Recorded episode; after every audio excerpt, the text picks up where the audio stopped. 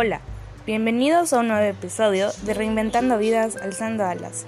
En este último capítulo de la segunda temporada hablaremos del Quiero cambiar, sí, de la canción de mudanzas de Lupita D'Alessio, una artista mexicana.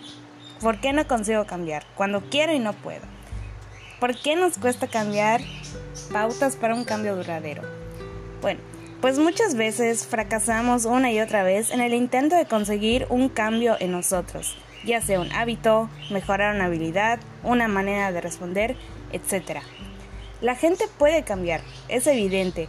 Ya no soy la misma persona que cuando tenía 8 años, ni seré la misma a los 30. Hay personas que cambian sus hábitos de estilo de vida, evolucionan y mejores aspectos de ella.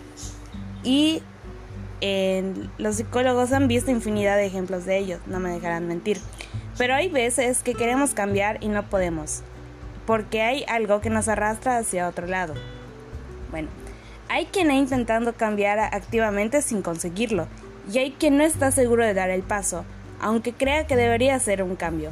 Muchas veces lo que falla es que aún no se ha tomado el compromiso o el reto de cambiar. Sentimos malestar en nuestro estado actual, sabemos que no estamos bien así, vemos cosas que no nos gustan de nosotros mismos, pero todavía no estamos realmente decididos a movernos hacia el cambio. Los motivos pueden ser diversos, pero no estamos decididos realmente a hacerlo. Si es tu caso, puedes intentar analizar si se trata de claridad respecto a los cambios que deseas, a creencias limitadoras que impiden tomar la decisión o tiran en la dirección contraria, o un tema prioritario entre valores. El ser humano tiene mucha capacidad de aguante, y aunque a veces sepamos que no estamos bien, la disonancia cognitiva no es suficiente para querer el cambio. Por ejemplo, soy, estoy gordito, gordita, pero no tanto. O no soy feliz con mi pareja, pero bueno, o mis amigos, me conformo. El malestar es todavía soportable y se posterga la posibilidad de cambiar. Mientras el malestar que te produce no cambiar sea soportable en relación al esfuerzo que consideras implica el cambio, hay muchas posibilidades de tirar al camino más cómodo, fácil, a no hacer nada. Somos seres autoprogramados para ahorrar energía, algo fisiológico. Nos rige la ley del mínimo esfuerzo. Sabemos que lo mejor es cambiar, pero como las consecuencias negativas de no cambiar son inmediatas, nos cuesta mucho tomar acción. En estos casos, la gente suele utilizar condicionales en referencia al cambio, como por ejemplo, a lo mejor debería ir al gimnasio o debería comunicarme mejor con mi familia o mis amigos. Cuando esos debería se transformen en realmente en un quiero o en un necesito cambiar. Cuando lleguemos al punto de tener claro el por qué queremos cambiar y comprometernos con ello, es cuando estamos realmente preparados para hacerlo.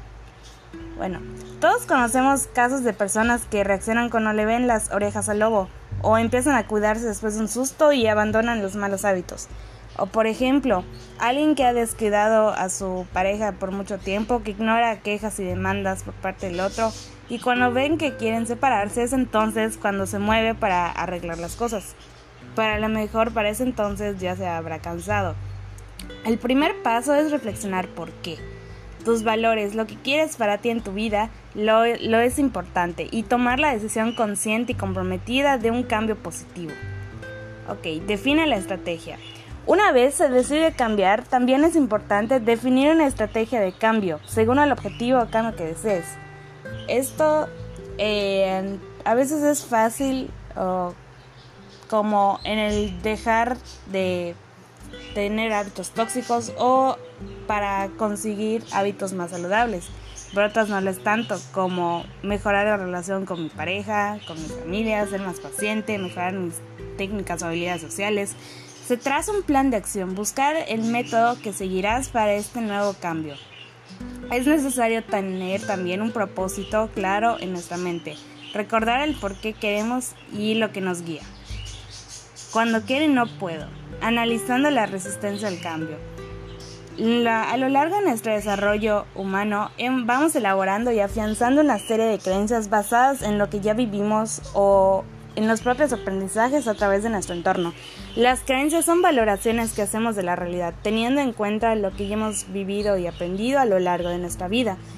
Muchas de estas creencias pueden ser motivadoras, pueden, pueden tener que ver con valores morales o pueden ser creencias limitantes. Es decir, en las limitantes interpretamos la realidad de una manera que limita el desarrollo de nuestro potencial.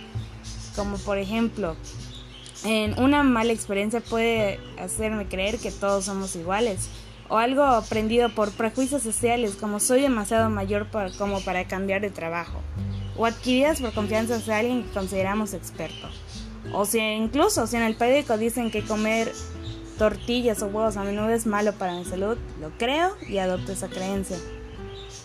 Y sí, cuando buscamos un cambio a veces esos impedimentos pueden venir de nuestras propias bases o creencias para realizar el cambio.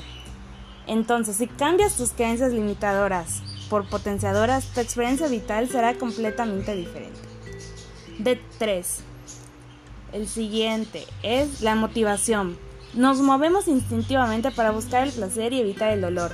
El condicionamiento se ha servido de ello para sus esfuerzos negativos y refuerzos positivos en el aprendizaje. Y es importante asociar la conducta que queremos cambiar a una consecuencia negativa, recordarnos el por qué queremos cambiarlo y asociar la nueva pauta a un cambio positivo.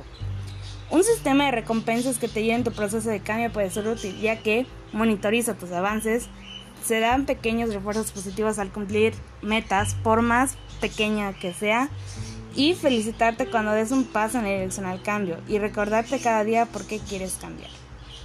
Siguiente, ya el último, la importancia de la repetición. Bueno, pues en esta parte cambiar requiere esfuerzo y conciencia. Hemos de realizar esa nueva conexión de manera consciente, con atención y esfuerzo para ser constantes hasta que tengamos con un cable suficientemente grueso. Es decir, definir la estrategia de cambio, enfocar la atención en ella, llevar a cabo las acciones programadas con pasos pequeños, automotivarnos y revisar nuestro avance y si algo va mal, redirigir nuestra estrategia. Y pues bueno, resumiendo, los pasos del cambio son decisión, detectar creencias limitantes, pasar a la acción, motivación y la autoevaluación. Recuerden que durante todo este camino surgirán pensamientos negativos, inseguridades. Es completamente normal, pero se trata de avanzar a pesar de eso, a pesar de ser conscientes que están ahí para no dejar que condicionen nuestras acciones, de cómo los procesemos. La confianza viene con la acción, no con la experiencia. No estarás motivado todos los días, pero una vez que creas el hábito y la autodisciplina, la motivación no te hará falta para actuar. Y recuerda, el camino a un cambio personal no es en línea estrecha o recta. Tiene altibajos, baches, avances y retrocesos. El camino es sinuoso, es normal que sea así, y tenlo en cuenta y adelante. Espero que les haya gustado este capítulo, no olviden compartirlo y seguirme en, en mi podcast. Nos bueno, nos escuchamos la siguiente temporada. Chao.